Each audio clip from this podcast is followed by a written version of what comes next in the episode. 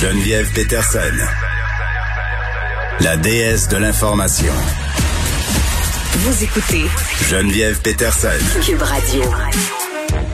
Est-ce que le genre masculin est en redéfinition? On va se poser la question avec Lily Boisvert, notre collaboratrice. Salut Lily. Salut Geneviève. Bon, euh, Jay Dutemps qui apparaît en une du L Québec ce mois-ci. Euh, ces photos quand même qui sont euh, vraiment très réussies, là, je dois le dire. Une une du L euh, qui frappe l'imaginaire. C'est vraiment bon. On le voit tout en couleur. Puis récemment, je le voyais aussi porter une espèce de robe tunique à OD.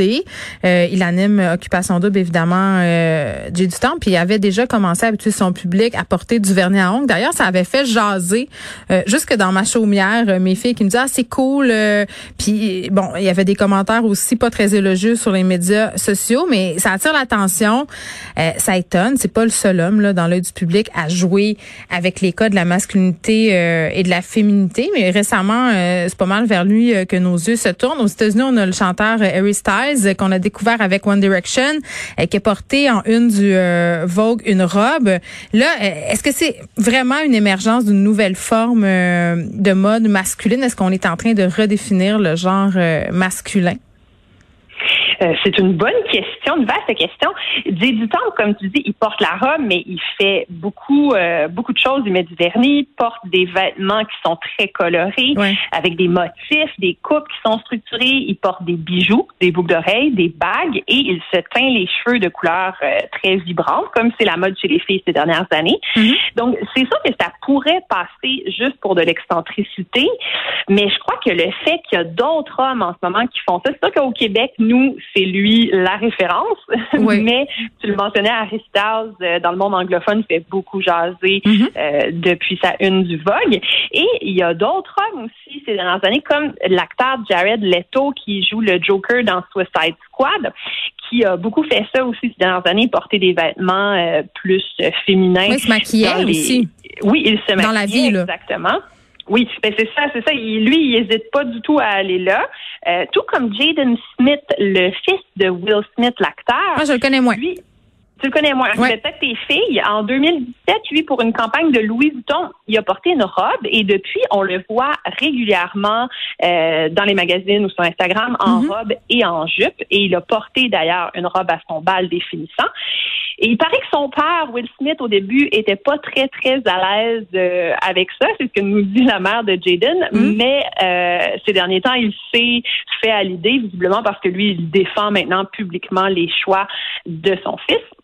Et tu, tu disais que Jared Leto se maquille, mais euh, ce qui est intéressant, si on regarde, si on sort un peu de l'Amérique du Nord, puis qu'on regarde du côté de la Corée du Sud, mm-hmm. euh, il paraît que la Corée du Sud, en ce moment, c'est vraiment l'épicentre des produits cosmétiques pour hommes. Puis ils sont un petit peu à l'avant-garde souvent de la mode qui, qui va euh, aller plus en Asie puis se rendre jusqu'à nous. et le maquillage serait une pratique courante. Trois quarts des hommes s'occupent de leur peau, s'occupent euh, de leur euh, de soins corporels. Et ça, ce serait une mode qui serait lancée par les boys bands de K-pop notamment. Oui, ben puis tu sais on a eu aussi euh, toute la mode de l'androgynie dans les années 90. Là, je pense pas qu'on est là-dedans. c'est une autre question mais ces choix-là que font certaines personnalités publiques est-ce que ce sont des choix politiques ou c'est seulement de l'esthétisme du goût, là, une façon de se démarquer? Justement, tu me parlais de J'ai du Temple qui aime ça, euh, être excentrique, qui est très stylé. Mais ça semble être un peu des deux. Je sais pas si tu te souviens, il y a quelques semaines, toi et moi, on avait parlé des garçons en jupe dans les écoles. Euh, mais eux, c'était vraiment un mouvement politique. ils voulaient dénoncer le sexisme des codes vestimentaires puis être solidaires des filles dans leur classe. Mm. Mais là, c'est ça, ça semble être différent. Ce serait euh, plus une recherche esthétique, pas nécessairement de la, de la une protestation politique, ou en tout cas pas frontale. Du temps s'est fait poser la question ces derniers temps et lui, il répond que euh, il a grandi avec des sœurs et qu'il avait les mêmes intérêts qu'elle en grandissant, qu'il écoutait du Avril Lavigne, qu'il tripait sur le film euh, Miss Personnalité avec Sandra Bullock. Et donc, il dit que c'était sa, tout simplement son côté féminin. Il n'a jamais ressenti euh, le besoin tant que ça de le censurer. Mais il dit aussi que c'est une manière de, de revendiquer certaines choses de manière très douce à occupation Au public d'OD. Ouais, il dit OD, c'est vraiment de la grosse pop et en se mettant du vernis, lui, il apporte un petit côté indie. Rien de moins. C'est ça. voilà, un petit politisme, ça. Jaden Smith, lui, il dit aussi que c'est un peu des deux, que ça c'est ses goûts personnels, mais c'est aussi parce qu'il dit que euh, il sait qu'il y a d'autres garçons, jeunes garçons, qui voudraient porter des jupes et des robes à l'école, mm. mais qui le font pas par crainte de se faire intimider. Donc lui, il se voit un peu comme un précurseur qui doit abattre euh, cette limite. C'est intéressant ce que tu dis parce que tu sais quand les jeunes garçons grandissent, euh, quand à la maison c'est pas tellement un enjeu les couleurs et les genres. chez nous c'est le cas. Là. Moi j'ai pas élevé mon enfant en disant le bleu pour les garçons et tout ça. Puis très très tôt euh, mon fils, c'est sûr que quand tu vois des vêtements étiquetés filles là avec des paillettes, t'es attiré par ça là. Tu sais, c'est beau, c'est coloré. C'est plus tard que ça vient l'espèce d'inhibition euh, que c'est attribuable à un genre. Puis moi, je vois de plus en plus de petits gars euh, à l'école de mon fils, là, 5, 6, 7 ans, qui portent du rose, qui, qui mettent du vernis à ongles. J'en vois là, ça c'est bon signe. Mm-hmm. Parce que toi et moi, quand on était jeunes, comme dans les années 80-90, on se faisait dire, nous les petites filles, vous pouvez faire comme les garçons, vous pouvez porter des salopettes, vous rouler dans la boîte, mais c'était mm. pas dit aux garçons que eux pouvaient faire comme les petites filles. Il y avait quelque chose de très inachevé dans le discours. Puis je sais pas si t'es une fan de Friends, mais moi je l'écoute euh, régulièrement, je la binge watch et il y a le personnage de Ross dans Friends qui, à un moment donné, son petit gars joue avec une Barbie et il passe tout l'épisode au complet à essayer de euh, voler la Barbie pour faire jouer son petit gars avec un G.I. Joe. Et le, le et ça, comme tu le dis, c'est quelque chose qu'on voit dans la vraie vie. Souvent, des petits gars qui mm-hmm. qui se sont fait dire que justement, il faut pas jouer avec les poupées. Mais ça, qu'est-ce que ça cache en fait? C'est que ça cache le message qu'on veut que l'instinct maternel, l'envie de s'occuper des enfants, se soit réservé juste aux filles, que les gars doivent aspirer à autre chose que ça.